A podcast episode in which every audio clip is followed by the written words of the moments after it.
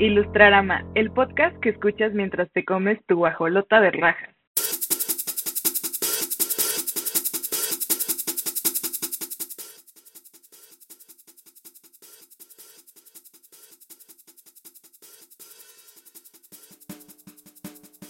¿Qué tal amigos? Bienvenidos a Ilustrarama, el podcast en donde hablamos de ilustración y todo lo que hay alrededor. Hoy hablaremos de la importancia de evolucionar tus trazos. En esta ocasión, eh, creo que, creo que, no, no es cierto. Creo que nunca me había tocado solo con Drog, no recuerdo. Pero bueno, en esta ocasión me acompaña Drog, el que no evoluciona sus trazos, solo evoluciona sus Pokémon. Así es, muchachos. 20 años de mi vida dedicados al Pokémon, pero no a mi estilo de dibujo. Yo, que soy Paco, el que ya no dibuja, y como invitada esta semana, y Marisol nos lo va a agradecer, tenemos a André, la que tiene como cinco dibujos y ninguno sin terminar. Así soy, así es, esa soy yo, porque yo siempre digo que es importante dibujar, pero hay como tengo un montón de dibujos y ninguno acabo, ¿verdad? Suele pasar, yo por eso mira, ya mejor no dibujo, así no me debo nada, pero bueno. Eh, para quien no conozca a Andre AMX, e, es expublicista, trepacerros, grafitera y dibujante. Eh, es un artista que ha trabajado para algunas marcas como Spotify y Adidas, ha hecho carteles para bandas como las Ultrasónicas y ha pintado muchos murales legales e ilegales, entre ellos algunos eh, en la bonita Iztapalapa. Así es. la bella Iztapalapa. Así es. Y eh, pues bienvenida, la neta es que eh, la cercanía creo que de poder haberte invitado antes siempre estuvo ahí, pero no sé por qué, creo que nos daba miedo que nos rechazaras. Eh, pero qué bueno que estás aquí. Ya vimos que no, que eso no iba a pasar y qué bueno que, que nos atrevimos a invitarte y que estás acá con nosotros. Ay, no, muchas gracias. La verdad estoy muy contenta de poder colaborar con ustedes, eh, contigo, Drog, y contigo, Paquito, porque no sé, siento que es como conectar con estos multiversos en los que he estado, desde mi época publicista hasta ahorita que estoy como full time pintando y no sé, se me hace como muy chido, ¿no? Conectar estas cosas. Así que gracias. ¿De qué? Esperemos que la pases chido y eh, pues empecemos con lo primero que son las recomendaciones de la semana. No está John, pareció en el pianito, entonces qué bueno, yo creo que muchos lo van a agradecer. Eh, y ahora sí, Andre, dinos, ¿qué nos vas a recomendar esta semana? Bueno, pues mi recomendación de la semana sería, eh, ahorita justo estoy viendo una serie en Netflix que se llama Contra las Cuerdas. La súper recomiendo porque es una serie de puras morras, de luchas y también se desarrolla en Iztapalapa, entonces vale mucho la pena porque es un humor muy local, un humor muy como de la Ciudad de México y me encanta, me encanta todo. La verdad, les voy a ser honesta, yo lloré al final, creo que estaba muy sensible, pero tienen que verla. Así, yo no, la, he terminado, pero ya, ya, ya me ya puedo esperar. Eh, sí. Eh, sí, a ver, porque sí, sí, sí. La, la neta es que también la siento, pues justo soy Iztapalapa, entonces eh, sí me siento identificado con los espacios y con muchas cosas de las que aparecen ahí.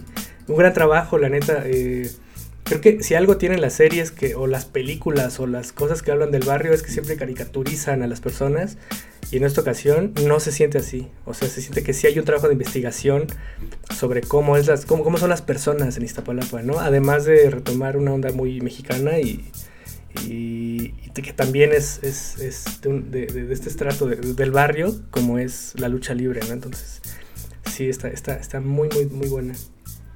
Sí, sí, está súper bonita. Y también quiero recomendar, ya que estamos hablando de, de la bella Iztapalapa, que vayan al Cerro de la Estrella. La verdad es un lugar que, te digo, o sea, tengo una historia muy bonita con ese spot porque yo crecí en esa, o sea, yo así, no sé, desde chiquita hasta los 18 estuve ahí y te juro que desde la ventana de mi escuela se podía ver a lo lejos el, cerro.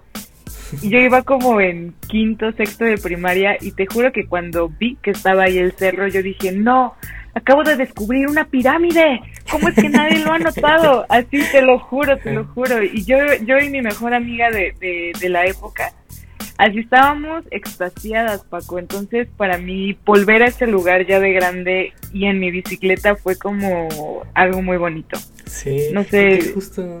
Ah, perdón. Sí.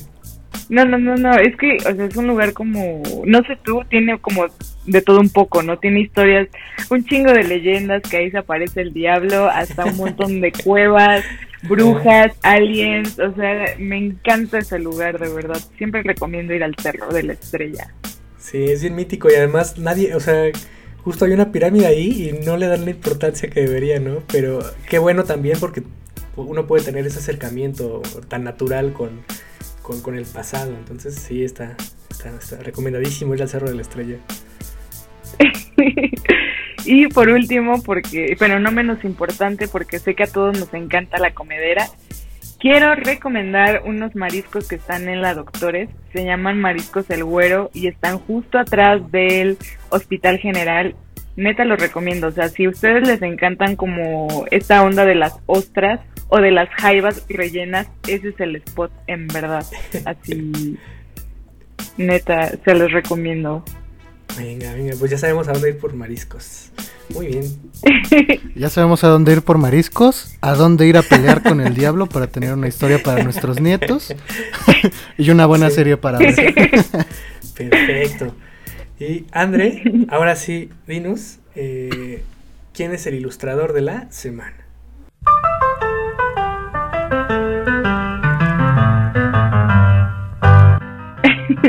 Ok, bueno, pues el ilustrador de la semana es un amigo, colega y, carnal. La verdad es que lo quiero muchísimo. Y se llama Crow.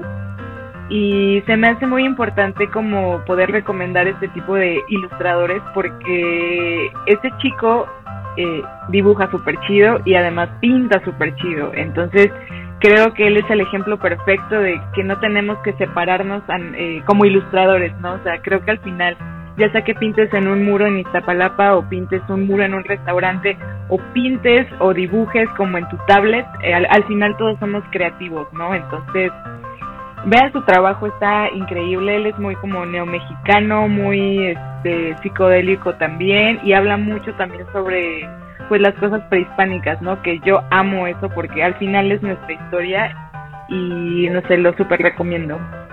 Muy bien, que está en Instagram como arroba crow con w guion bajo uno guion bajo, ¿no? Así es, así es. Venga, muy bien. Pues ahí, tienen al ilustrador de la semana y vayan a dar una vuelta a su chamba que la neta está muy muy buena. Entonces, una vez dicho esto, vamos a ahora sí a lo complicado del día es el tema de la semana. Y este tema que, eh, pues creo que es importante como tocarlo. Eh, yo porque ya sé un poquito de qué vamos a hablar, pero eh, esta onda de reinventar tu trazo. Y nos estabas contando, André, sobre este primer punto. Así que la importancia de dibujar. Bueno, sí, pues yo estaba, eh, decidí como hablar sobre ese tema porque además de que es algo en lo que estoy ahorita, creo que a veces se nos olvida como lo importante, ¿no? Como lo básico, como la raíz de todo. Eh, yo, por ejemplo, que me la paso como pintando últimamente, ¿no? O sea, sobre todo realismo, que gracias al realismo fue que la gente me empezó como a conocer más eh, fíjense que empecé a extrañar mucho esta onda de tomar un papel y tomar un lápiz y empezar a bajar, ya saben, como dibujitos o ideas o algo como más básico, entre comillas. Y entonces yo, yo veo que eso, sobre todo en las personas que pintan, a veces eh, nos cuesta trabajo retomar, ¿sabes? Porque también caemos mucho en confiarnos en, eh, en la pinta de, bueno, yo ya sé que voy a pintar, voy a pintar la cara de una viejita, voy a pintar la cara del Tenoch Huerta, que, que también lo hice yo. Pero luego se nos olvida lo básico, chicos, y a veces ahí es donde, eh, no sé, también podemos como ser como felices, ¿sabes? Como divertirnos, como decir, hoy solamente quiero dibujar una calaverita con una hamburguesa en la mano y ya. Claro. Y, y, no sé, como disfrutarlo, ¿no?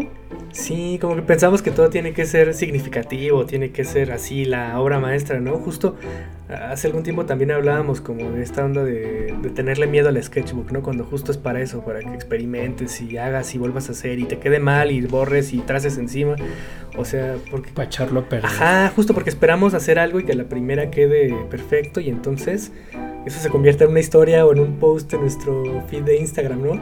Y creo que sí es, es, muy importante. Yo, yo la neta es que sí he perdido un poco esta onda de, del ejercicio de, dibujar, pero justo creo que es algo que, hay que retomar y que hay que considerar bastante si, si, se dedican a, a, dibujar o si quieren pintar o cualquier actividad pictórica. Yo, yo me he dado cuenta, eh, también tiene un rato que, dejé de dibujar, bastante tiempo, y, lamentablemente no es como la bicicleta, sí se olvida. Este, cuando vas como, como, pues desaprendiendo cosas que, que, de repente en algún momento dominabas, creías que ya sabías, que ya la pluma era tu pincel mágico y, de repente ya no lo es, ¿no? Ya hay trazos que no te salen, hay cosas que la memoria olvidó cómo hacer porque obviamente las reemplazaste por otras que son prioritarias. Y entonces, este, sí es importante dibujar, sí es importante mantenerse dibujando. Eh, creo que a nivel creativos y ilustradores, pues es como escribir, ¿no? Nos puede dar, yo creo que en algún momento, va a sonar muy mal lo que voy a decir, pero un Alzheimer de, de, de, de la ilustración, ¿no? A un punto en donde sí podemos llegar a olvidar, este, pues elementos muy básicos de algo tan bonito que, es el ejercicio de dibujar. Claro. ¿Nos recuerdas, Drog? ¿No te has olvidado de nosotros? me olvidé, no me olvido de ustedes, pero ya me olvidé de cómo dibujar. Ah, sí, ya me hace mucho que me ah, Cierto. Pero tienes que dibujarme, por favor. Yo me acuerdo que, o sea, cuando trabajábamos juntos en la agencia, así me encantaban tus dibujos. Yo siempre he sido fan de tu trabajo, tengo que decirlo una vez más, pero, güey, o sea, yo veo que, o sea, neta, yo he conocido como muchos eh, personajes del graffiti o del street art que tú ves sus murales monumentales y dices, esto está pasadísimo, este güey es un máster, pero les das un papel y un lápiz y neta no rifan. Y lo, siento, se tenía que decir y se dijo así, la neta, porque... O sea, mira, o sea, esta onda como de pintar eh, realismo sobre todo es muy técnico, chicos. O sea, neta, una vez que tú empiezas a agarrar colmillo como a la técnica o como a los procesos, uno empieza incluso como a confiarse un montón, ¿sabes? Entonces yo veo que cuando alguien, no sé, realmente son máster es cuando puedes como, te digo, desarrollar un dibujito súper chido o, que te guste pues y, no tenerle miedo al sketchbook porque eso también pasa, ¿no? A veces vemos en las calles como estos, una vez más, estos murales, ¿no? Como muy clasificación A, muy como de una mujer con mariposas o con flores pero también no veo nada de contenido en eso. Y yo creo que al momento de dibujar, tú también puedes desarrollar como esas ideas, ¿no? Porque una vez más, lo vuelvo a decir, antes de, de pintar o ilustrar, pues somos creativos. Entonces sí es importante no, no dejar como esa parte, ¿no? Claro, que, que también, o sea, hablando, o sea, el dibujo eh, como parte, como, como esta vértebra de, de, de, del quehacer creativo, porque justo para aprender a pintar o para aprender a hacer un mural o para cualquier cosa que tengas que eh, trazar una forma, eh, lo primero que tienes que aprender es a dibujar. O sea, y creo que en estos, en estos tiempos, eh, por lo menos a mí personalmente sí me ha tocado ver a muchas personas que en su vida han dibujado y de repente se saltan hasta el tatuaje, ¿no? Y ya son tatuadores cuando... Y es como, ay, bueno, tengo un pedo, tengo un pedo, pero sí, aquí no se van a mencionar nombres, pero sí, o sea, porque justo seguro muchos de nosotros tenemos amigos así, que, que en la vida dibujaron nada y de repente ya son tatuadores, ¿no? Pero bueno, sí, es también como parte, es la parte principal para, para empezar a hacer cualquier cosa. Entonces sí. Oye, está muy chistoso que, o sea, yo, yo no creo que esté mal que agarres el tatuaje como un lienzo, pero pues ahí sí no, no sé qué tan válido sea el echar a perder, ¿no? Es que. voy, a echar a perder tu pierna. Tu bracito. yo, sí, yo no confiaría. yo no me le confiaría mi piel a alguien así. Pero tampoco se le va. a juzgar, ¿no? Yo tengo un compa que, que, empezó y se empezó, o sea, todos le decían eso, güey, no voy a dejar que me rayes la pata porque pues no sabes, ¿no? Y se empezó a rayar el mismo, güey, todas sus rodillitas, o sea, sentado sus rodillitas están llenas así de sus desmadres. Me, me da miedo el sketchbook, pero cómo me rifa las, patas. No manches.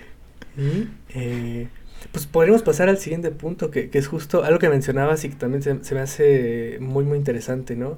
Esta onda de encasillar al artista o al ilustrador o al grafitero o al muralista. Claro, porque bueno, yo ahorita ando en una onda como muy colectiva, me refiero a que todos como, pues al final todos nos complementamos, ¿no? Entonces, bueno, yo que he tenido esta experiencia de saltar como de un mundo godín, este, cool, hipster, donde pues sí, haces que tus comerciales, y me encanta, me encantaba eso, ¿no? A este mundo súper radical del barrio de vete a pintar a Iztapalapa al lado de un punto donde es calle, calle, calle y te la pasas en el sol y, o sea, es como muy físico y veo que hay como un, hay, hay una separación, ¿no? Cuando al final creo que todos somos como parte de una misma red. Entonces yo creo que, que sí es importante reconocernos, ¿no? Porque a veces, eh, o sea, incluso lo veo en el medio donde estoy, ¿no? De tú haces realismo y ya, o sea, tú solamente vas a hacer unos rostros bonitos y ya estuvo. Pero ¿qué pasa cuando uno se atreve como a hacer letras o se atreve como a incluso a empezar a desarrollar sus, sus personajes? Creo que eso es lo importante, ¿no? Como tratar también de inspirar a otra banda que a lo mejor dibuja pero le da miedo, ¿no? Y dice, ay, no, es que yo sí dibujo muy bonito, pero me da miedo como los murales, ¿no? Yo creo que entre más fuerte se haga como esta comunidad de creativos y, y tal vez suene muy cursi y suene muy utópico, creo que creo que sí nos reconocemos, ¿no? Porque yo creo que mucha gente me complementa y viceversa. Yo creo que a ustedes también les pasa, ¿no? Por eso esta brecha tan grande de repente, ¿no? De tú eres grafitero y ya solo ve a hacer tu grafiti ilegal. Pero... Tu ilegal. Pero, güey, está bonito como también que, no sé, nos conectemos desde lo más básico, una vez más, que es como el dibujito, ¿no? De, a ver, te doy mi black book y, y ármame un dibujo chido. De hecho, yo soy ese el que le da miedo el, el, pintar en muro. O sea, siempre me han dicho, pinta. Yo, híjole, no sé. me, da, me da mucho miedo. Pero está chido, está chido, Drog, como, como te digo, como enfrentarte como ese miedo, ¿no? Porque no te creas yo, o sea, me acuerdo que ya después de estar este mucho tiempo pintando, de repente ya así me pasó como a ti, como que de repente me costó trabajo otra vez como afinar mi trazo, ¿sabes? En el dibujo.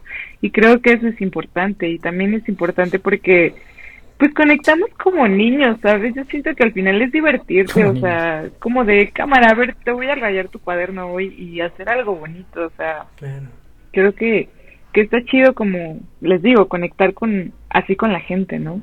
Claro, porque además son, son dos maneras bien diferentes, o sea, si, si te vas de, eh, o sea, si pintas un cuadro o si haces una eh, ilustración digital, eh, son públicos bien diferentes, son personas diferentes las que van a ver tu obra, pero si pintas un mural, eh, ya te confrontas directamente con, la, con otro tipo de público y también tiene que ver en dónde lo hagas, o sea, siempre, siempre he comentado acá, ¿no? Que, que muchos de los murales que existen o, los grafitis que hay en Iztapalapa o en, o en estas zonas de la periferia eh, funcionan justo como este primer acercamiento a mucha banda que no tiene acceso a, esta educación artística, ¿no? Y que es justo el graffiti lo que acerca eh, y, despierta el interés en, muchos, en, mucha banda. Y creo que también es, es parte de eso, el, el, y la importancia justo de no encasillarte y aventarte a hacer otras cosas en otros formatos porque te acercas a diferente tipo de gente. Y eso también como artista, como ilustrador, como creador, te nutre un chingo, o sea, porque también te das cuenta del impacto de lo que estás haciendo, ¿no? Eh, más allá de si lo que hagas tenga muchísima calidad o no, lo que sea, siempre hay una reacción y eso está, creo que ahí está lo, lo chido de hacerlo justo.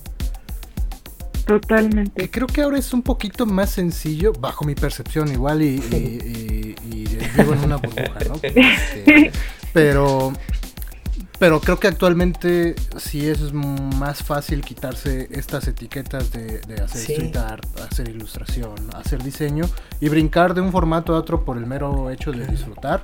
Ese, eh, bienaventurados los valientes que no le tienen miedo al muro este, y que pueden hacer esa transición de formato en formato y probar todo sin que estén encasillados en que les digan, él es, el artista urbano, ¿no? Es que sabes que también tiene, tiene mucho que ver esta onda de la estigmatización de las cosas, o sea, eh, que si eres un grafitero y estás en la calle, entonces eres un mugroso, güey, seguro te drogas y la estigmatización, de las drogas, ¿no? Sí, güey, también, o sea, eh, es cierto. O sea, o sea, yo recuerdo que yo era el, mugroso, o sea, como tus amigos los mugrosos, así le decían a una de mis amigas cada que nos veían, güey, porque sabían que estábamos en la calle pintando y así, ¿no? Pero tiene también mucho que ver eso, y estamos en una, pese a todo lo malo, también estamos en una época eh, bonita en la que estamos rompiendo esas etiquetas y estamos dejando de, de, agregar prejuicios a las cosas, ¿no? Y creo que eso está chido, justo estoy de acuerdo también contigo en el que, en que esta eh, ya, se ve, ya se ve mucho más. O sea, esto de que alguien se aviente eh, una... O sea, alguien, un ilustrador digital se aviente a hacer un mural de repente o al revés o, un chingo de cosas, ¿no? Justo por eso, porque estamos dejando de... Y que los grupos lo acepten, porque antes eh, creo que era el conflicto de, ah, ya viene el ilustrador a, quitarnos el spot para y a cobrar por algo que nosotros llevamos haciendo años, ¿no? Pues ahorita hay un, hay un tema bien cabrón con, o sea, con la banda que usa... Eh, a mí me tocó hace mucho, sí, a mí me tocó hace mucho, eh, pero era el pedo de mezclar aerosol con pincel. Era como, no, es que si cortas con pincel, ya no eres grafitero y así, güey. Pero pues al final, pues no le llames graffiti, ¿no? O sea, llámalo como tú quieras, igual lo voy a hacer. Y eso creo que está, es justo parte de lo chido, como si no te van a aceptar como grafitero, que te acepten como lo que sea que te quieran aceptar, güey. Pero que sigas haciendo lo que haces y que lo hagas bien o que busques la manera que, de hacerlo y que te guste, pues. Que te guste, ¿no? Pues sí, o sea, al final aceptar como tu parte híbrida, ¿no? Porque ahorita que estamos hablando de eso, yo me he enfrentado con, con todo eso. O sea, me acuerdo que al principio cuando empecé a pintar, a mí me daba tanto miedo en verdad sacar un pincel en medio de la pinta, ya sabes, en medio de esos eventos como Pinta o Muere o esos este esos festivales que luego hacen, ¿cómo se llama? No sé, un montón donde se juntan como todos los grafiteros, ¿no? De varias zonas entonces imagíname yo al lado de un güey que pinta desde hace 10 años o 15 sacando mi pincelito así de cámara, voy a cortar con mi pincel. Y, y la gente me decía, hay muchos grafiteros que son mis compas, ¿no? Me decían, güey, es que entonces no, no rifas porque no tienes el, el spray control así dominado. Y yo hasta que un día dije, güey, pero ¿por qué? O sea, ¿por qué me tengo que estresar si yo, si esa es la manera en la que yo me siento cómoda, voy a hacerlo y ya, punto. Y también siento que en parte por eso, también lo voy a decir, el graffiti está un poco estancado. Sí. La neta. Y, no quería hablar de esto, no quería llegar a esa, a esa parte, pero sigue siendo muy patriarcal. Sí. Y eso es una realidad, chicos, porque lo es, güey. O sea, tú checa cuántas mujeres hay como pintando tanto graffiti, tanto arte urbano, tanto caracteres, y neta seguimos siendo el 20%, el 15%, entonces lo que estamos hablando ahorita se me hace muy importante porque fíjense, también esta semana me tocó pintar un food truck y lo pinté con unas letras, ya sabes, letras así bien chidas, bien grafiteras, bien como, no sé, me encantaron. Y fíjate que mucha gente me felicitó, cosa que antes no hubiera sentido ni, ni me hubiera pasado, ¿eh? porque por muchos años pinté en colonias fresas, en colonias muy de barrio, muy pesadas, y la gente siempre llegaba y te decía, ¿y esas marihuanadas qué? Ese, ese está bien feo, eso ni se entiende, ¿qué es eso? Qué feo. Así ya sabes, no, no faltaba la doñita que iba por el pan y te decía, ese está bien feo, ¿por qué lo estás pintando?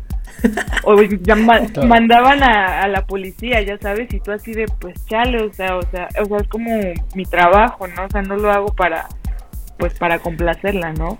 Pero ahorita que hablamos de romper estos estigmas, justamente en donde estoy pintando, no manches, se acercaron un montón de personas a felicitarme tal cual, a decirme, ay, qué bonito estás pintando, te hubiera tomado fotos, o me, me mandaban, me tomaran fotos o, cosas así, y se me hace chido, porque creo que también la gente ya está empezando como a a tolerar, ¿no? Como también a ser parte incluso de, güey, esto también existe y, y, y si a ti no te gusta o no lo entiendes, no significa que esté mal.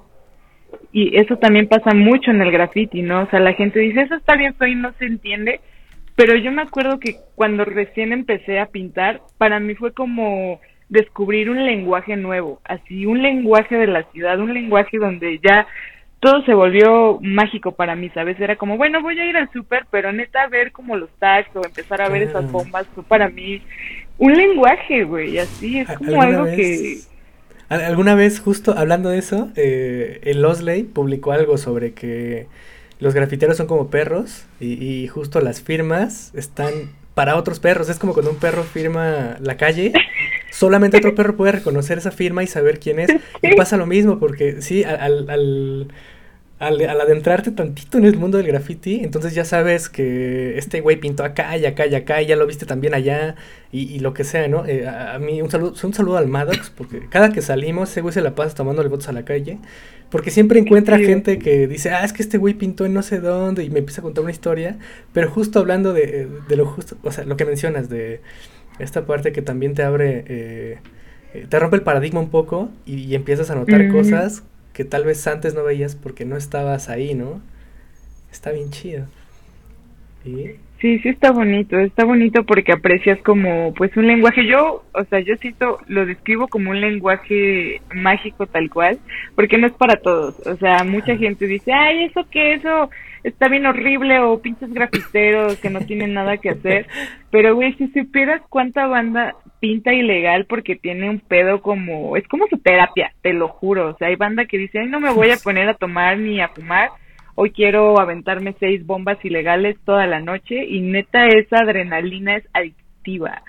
O sea, neta eso es lo mágico como también de, del graffiti, ¿no? Y al final también, pues uno siendo grafitero, pues tiene que pintar sus letras, no tiene que dibujarlas. Entonces, una vez más digo, por eso es importante tanto dibujar. Te prende mucho, o sea, es como, güey, Ahorita, quiero tocar un, tema así muy por, encima, porque justo mencionabas como la decadencia del graffiti y, y, sí. y, esta, y esta parte de, de, la calle como, como, como un espacio donde hay un nuevo lenguaje que pues es el graffiti, que una vez que te adentras lo empiezas como a leer y a disfrutar.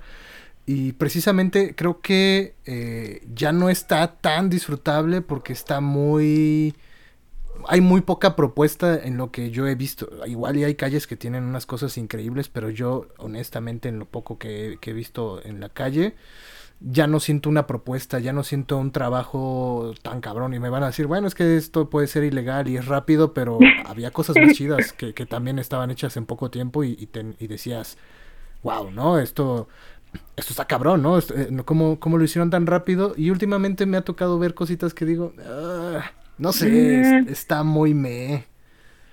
Sí, está muy básico, ¿no? Yo creo que, bueno, te entiendo completamente, Drog, porque una realidad también del graffiti es que es un medio que es muy cerrado, entre comillas, ¿sabes? Una, y sobre todo eh, siendo mujer. Mira, yo que he estado como ya, este es mi, llevo ya seis años pintando, o sea, si no eres novia de un grafitero o no eres amiga de no sé quién, la neta, la gente no te invita ni a los eventos, ni se abren como las puertas para ti. Además de que yo también siento eso, Drog, y eso es triste, porque veo que mucha banda, ya como es muy reconocida o porque ya es como famosilla, se estanca, ¿sabes? Y ahí es cuando dices, güey, o sea, tienes talento, ¿por qué no te reinventas o por qué no haces algo nuevo? o incluso en este momento podría decir, o sea, los ilustradores que dibujan tan chido podrían como saltar a esto, ¿sabes? Como de, güey, ¿tú qué dibujas tan chido? A ver, tú, Drog, podrías hacer un graffiti pasadísimo. Ya sé, me, sentiría como en Splatoon, ahí una referencia bien buenísima. Eh. Yo tengo ver ahí como, o sea, parte de la historia del graffiti en, los, en el 2008, 2009, eh, fue justo eh, esta parte que a veces no era como tan complicado y, y, el hecho de intentar hacer otras cosas tenía sus recompensas. O sea, ahí está la generación del Smith, del Sanner, de eh, eh, JB, ¿cómo se llama? Es que estaba como John Bonachon, el DEAR. El de En, eh, el de la News, o sea, el mini. La News, justo. O sea, gente que, que, rompió esta onda de, de, de, ya no encasillarse en los mismos cuatro estilos de graffiti y empezar a hacer, otro, a hacer otras cosas y entonces ir a Alemania a exponer cuadros o una marca de ropa como Tony Delfino, ¿no? La neta es que eh, creo que ellos, eh, me gusta mucho siempre el caso de, de todos ellos porque es la muestra de que si intentas hacer algo que te guste más allá eh, de hacer algo solo por ser aceptado por la comunidad del, del graffiti, pues puedes, puedes romper justo los límites que se han marcado, ¿no? Y, resultan cosas Claro. Pues es que en el graffiti también hay muchos abuelitos, ¿sabes? Yo siempre les digo los abuelitos del graffiti porque, güey, hay neta mucha banda tan entusiasta, pero no llega el, el viejito que lleva 20 años pintando y te dice, en mis tiempos no había tantos colores, ahorita por eso todo mundo pinta, pero yo antes pintaba con las de Comex y me salía muy bonito y la chingada y no sé qué, y solamente tenía una válvula, y es como, güey, o sea neta, tienes que dejar también como florecer, ¿no? Como el graffiti, que es algo que yo veo que hay mucha propuesta, pero también hace falta que esa banda se ponga como las pilas, ¿sabes? Yo, yo creo que lo más importante es aferrarte, o sea, si tú dices, güey, yo voy a rifar y, y me voy a, no sé, voy a hacer la próxima Smith o algo así, pues tú sabes, al final es como aferrarte un chingo, porque si no el medio te come y eso es una realidad. También hay gente, hay gente muy violenta, hay gente que te hace el feo, hay gente y sobre todo una vez más si eres mujer que te ven y dicen, ay, a ver, tú estás como muy guapa, muy buena, te voy a tirar el pedo y ya después veo cómo pintas. Y eso es difícil, ¿no? Por eso también veo que hay muchos colectivos de mujeres o también de repente hay espacios de solo mujeres, porque sí es cierto, o sea, también los grafiteros, no voy a decir que todos, pero sí es un ambiente muy pesado. Sí. Sí, sí, sí. Que, que también ahí creo que es eh, justo lo de esta onda de, de, en mis tiempos. Eh, es una onda muy de idiosincrasia, ¿no? De pensar que como a mí me costó un chingo, a ti también te tiene que costar, ¿no? Y pues no, o sea, antes los hombres no tenían zapatos y vivían en cavernas, ¿no? O sea, no, no tiene que ser igual de difícil, o sea, y creo que ese también es un tema que, que no solo es del graffiti, sino en un chingo de cosas. Eh, pero, pero hablando en específico de esto, la neta es que sí a mí, a mí nunca me tocó tanto, pues soy vato, pero, pero justo eh, eh, sí, lo notabas, o sea, son cosas que notas, o sea, esta onda de, lo mismo que mencionas, de que, de que tenías que ser novia de alguien o tenías que estar en un curioso rodeo de vatos para que te tomaran en cuenta, o sea, y, uno de los pocos nombres que recuerdo de, esa época eh, es a la news, ¿no? O tenías que ser muy, muy, muy buena, así excelente para que para entonces sobresalir y que, que, que, te reconocieran, pero pues tampoco es el punto, ¿no? O sea, creo que sí, no, sí sigue siendo complicado. Y por eso no tiene que ser como en decadencia. Pues sí, una de las tantas cosas, ¿no? Pero, eh, pero, o sea, creo que, que, que, esta decadencia, y nada más para dejar ahí morirse y agonizar al grafito, este, ya no le puedes, ya está muerto. Eh, es, es precisamente esa cuadratura de, de, pensamiento, de reglas del mismo eh, formato. Gremio, ¿no?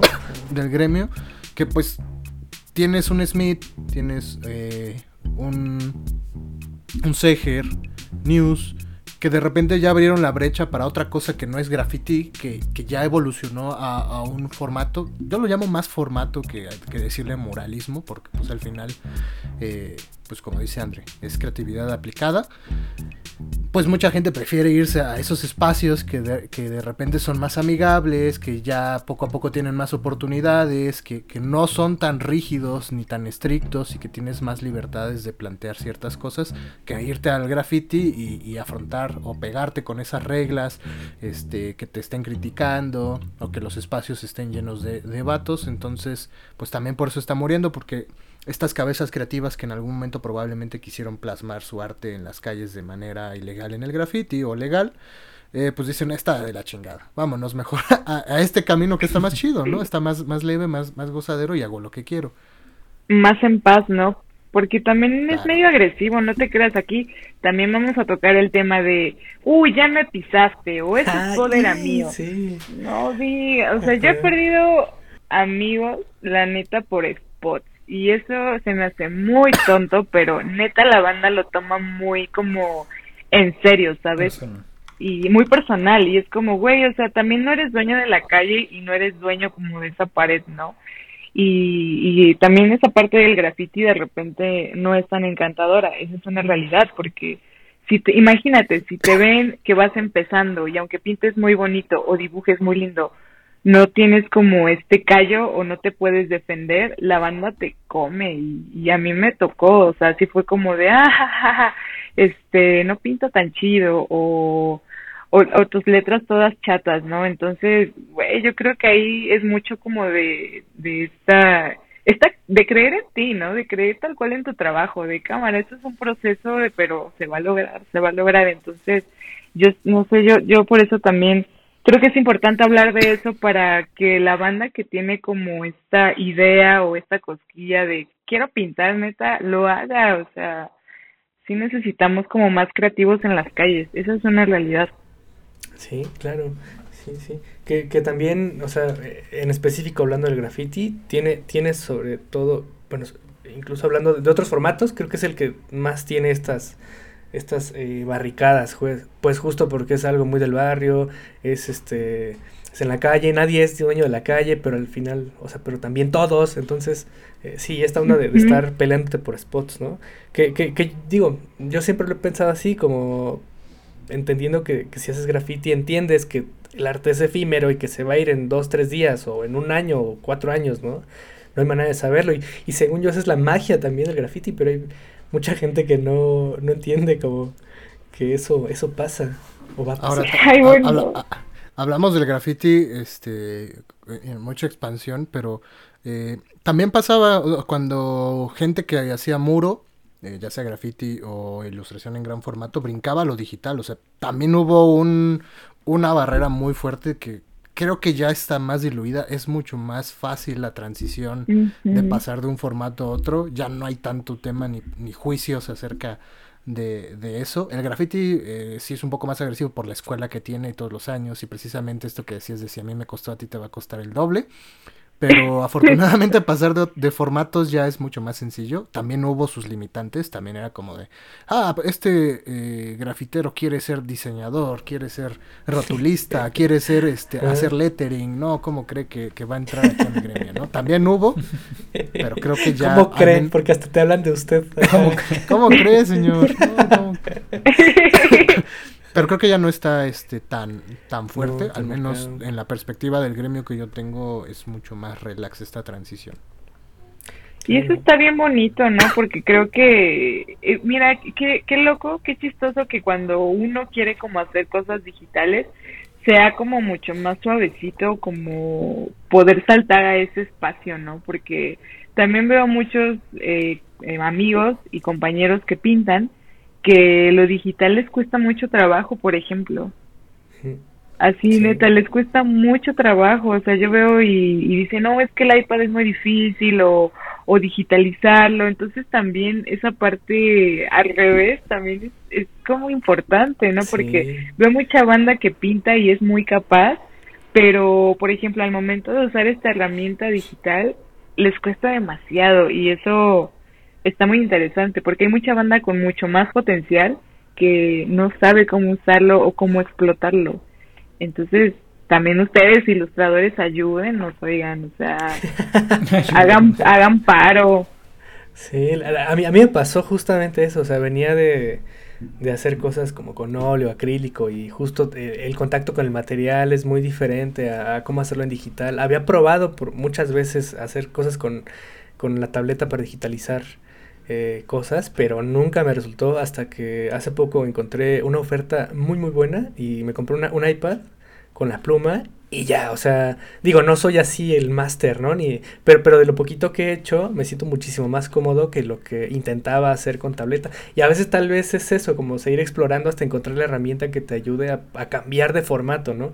A lo mejor si, si, si te lanzas a hacer mural, no necesariamente tengas que usar aerosoles, ¿no? Hay muchas más opciones justo para hacerlo. Entonces creo que también es otra de las cosas importantes de, de no encasillarte o de, de, de romper justo eh, los límites un poco en lo que haces.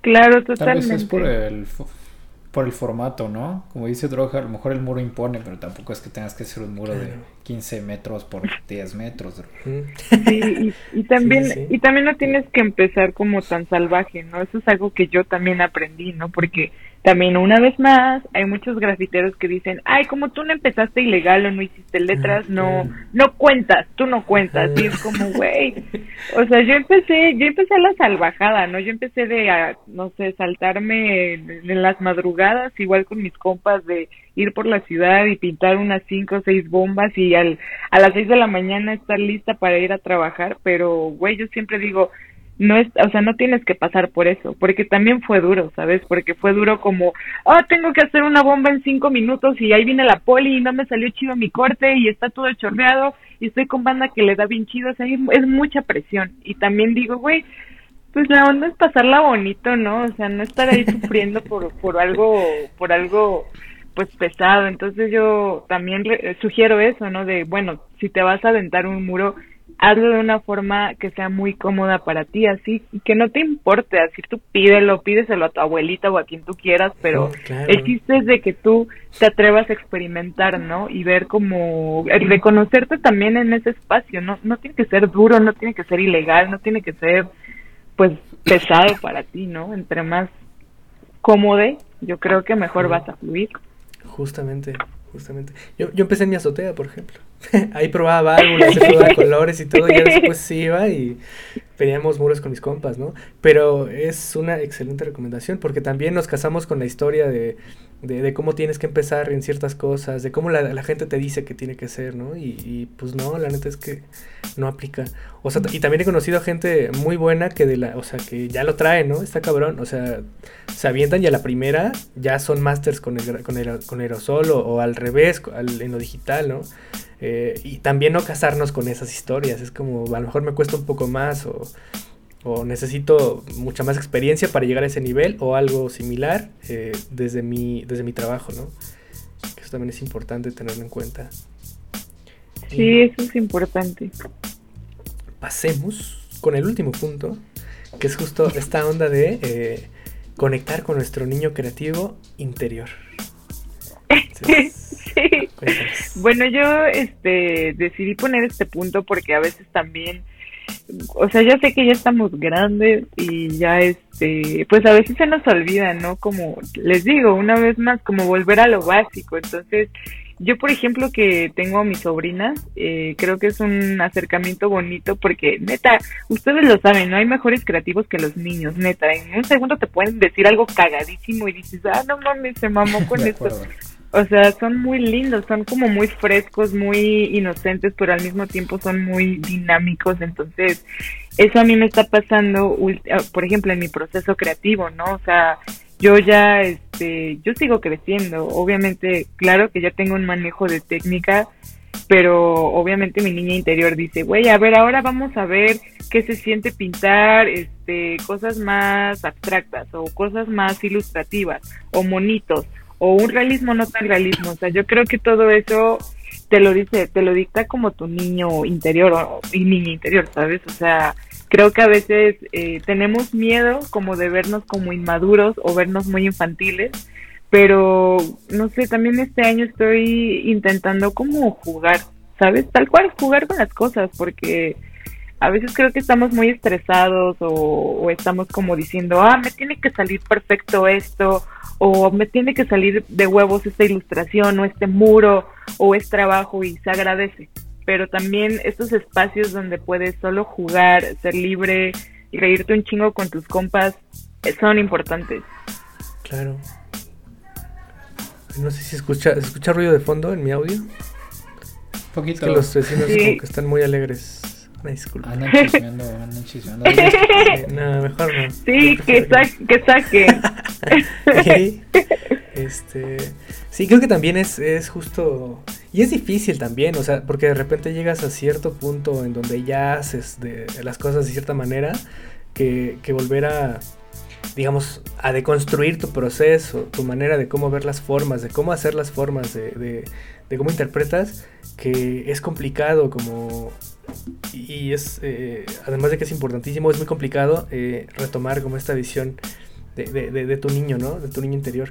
Que, eh, que también, o sea, en, otra vez, hablando de mí otra vez, eh, que justo creo que también en cierto punto me pasó eso, como que era, hacía o dibujaba diario o pintaba cosas todo el tiempo y después eh, por la escuela, responsabilidades de la vida adulta, dejas de hacerlo y volver a conectar otra vez con, con, tu yo de antes es complicadísimo justo porque no puedes romper con este ritmo que, que la vida te dio, ¿no?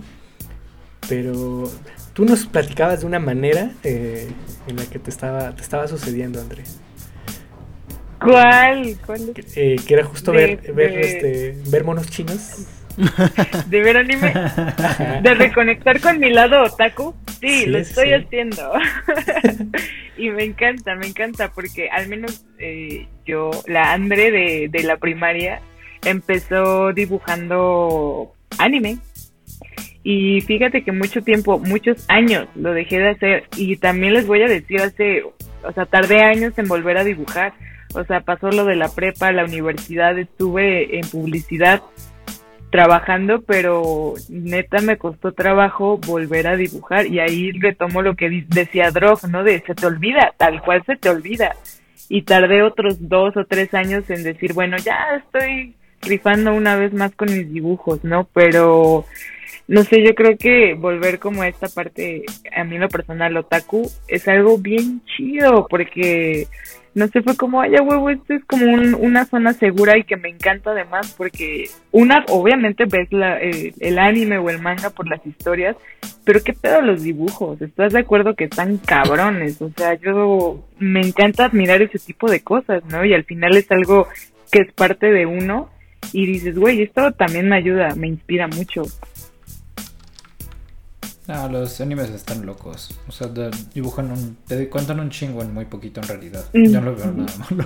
Excepto One Piece. Excepto One Piece. Te cuenta muy poquito en un chingo. No, One Piece no me gusta.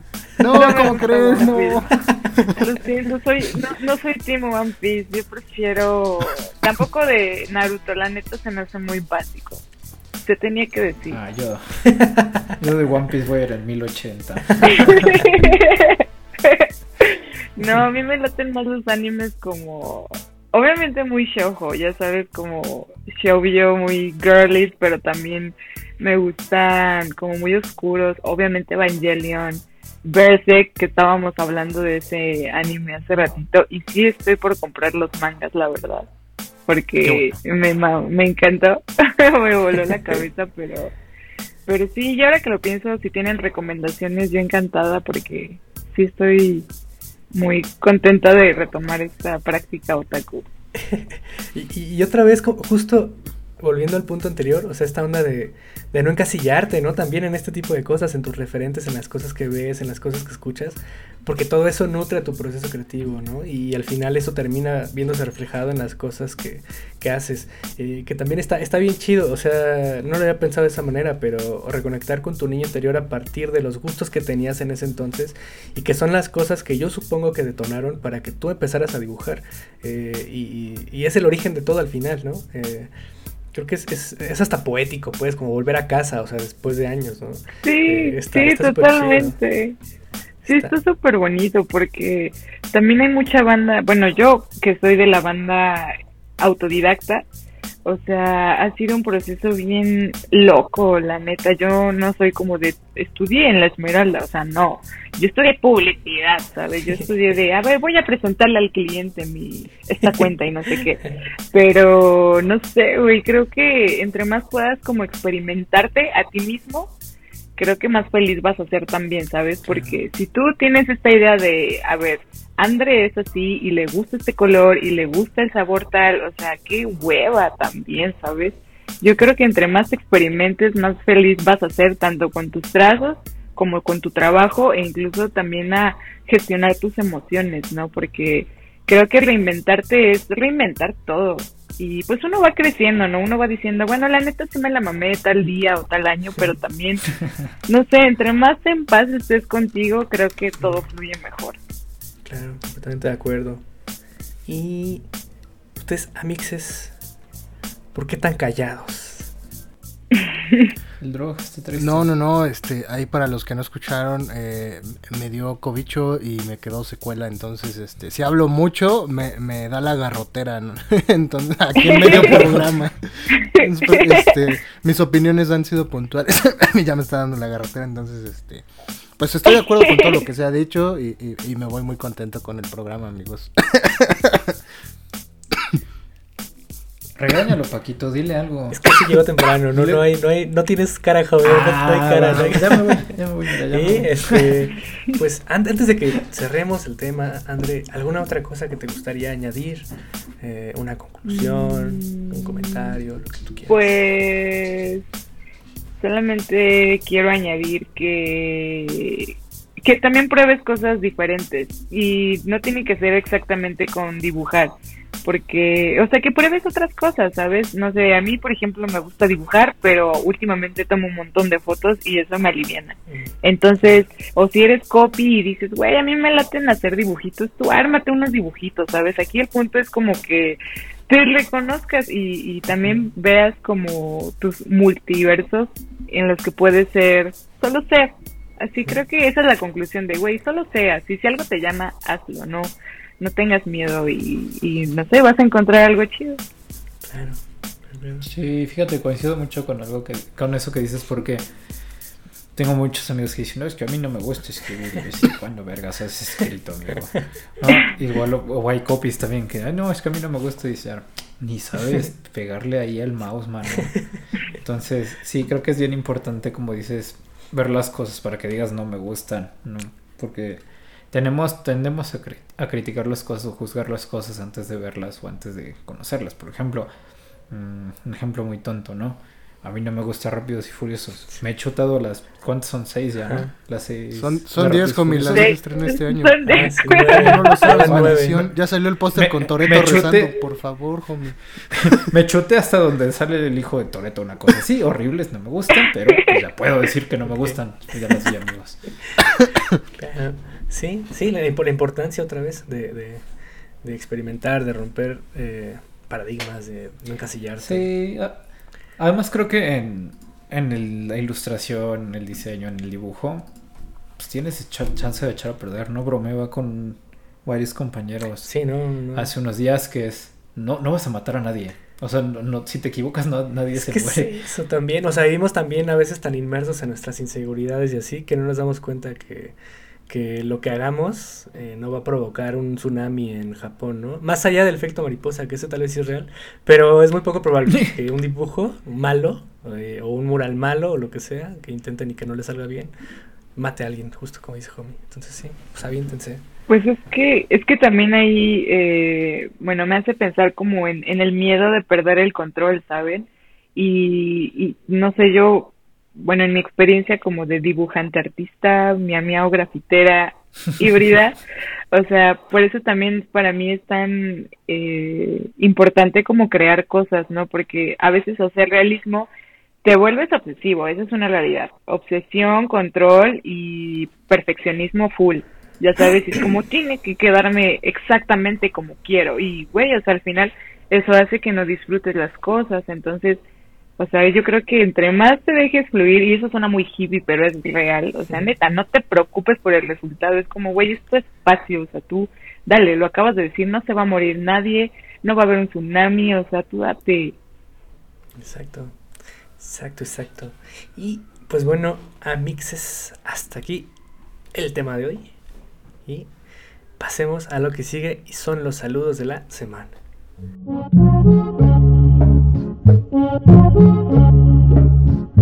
DJ Drog presenta So- Sonido itinerante, sonido profesional en todos los estados.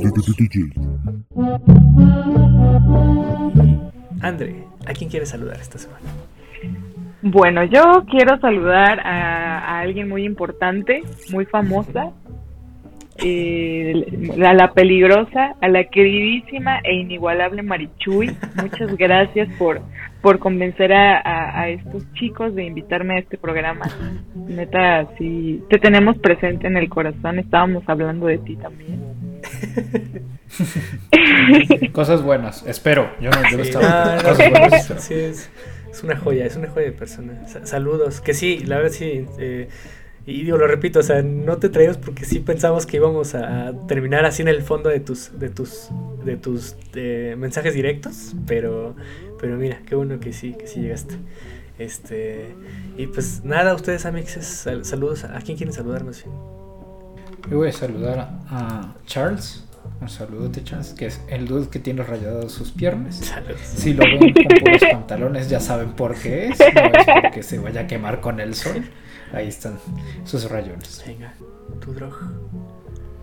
Eh, yo voy a saludar a el buen Livo porque también eh, hizo posible gracias a su proyecto de Galería Taquera que, que, que pudiéramos como reconectar co- con, Andre y obviamente que Sí. este, esta plática se diera entonces pues saludos ahí al buen Livo y a toda la pandilla de la Galería Taquera que si nunca han ido eh, pues deberían darse una vuelta en cuanto vuelvan a organizarse Sí. y si no hay, eh, ¿qué estás haciendo, Livo? ¿Dónde está la Galería Taquera? ¿Dónde están los tacos? Muy bien. Y pues yo mando saludos a, eh, a los Patreons. A Paloma Aguilar, Fer Flores, Afke Mertens, a Elisa Morales, Josué Poceros, Van y Eric el Niño. Y eh, eh, André, ¿cómo estás en redes? Yo en redes estoy, bueno, estoy en Instagram y estoy en TikTok porque si ustedes saben, ¿no? Lo de hoy es como reels y video. Entonces estoy como arroba andre-amx y pues ahí pueden ver mis ilustraciones, mis dibujos, unos reels que he subido porque el tío Instagram me dice, oye mija, hace meses que no subes algo, ¿qué onda? Entonces pues ahí ando como poniendo happy face, haciendo dibujitos y demás. Muy bien. Venga, y ustedes, Amixes, tu drog.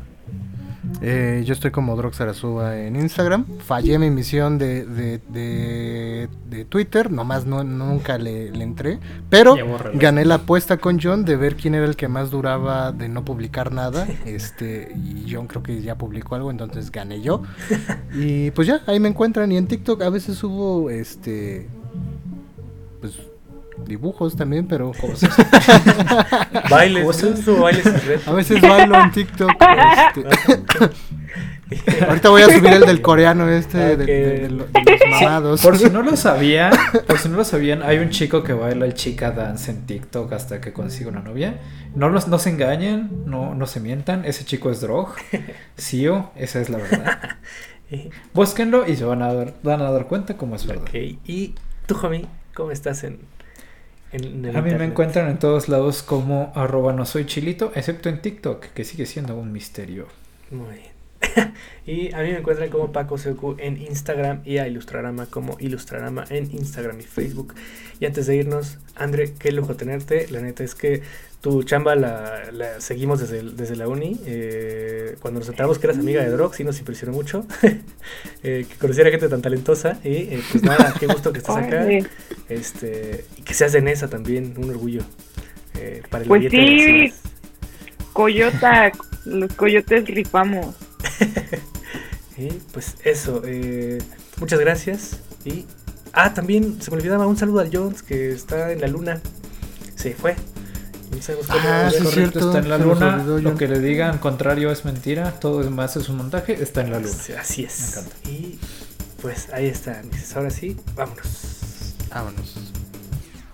Adiós. Adiós.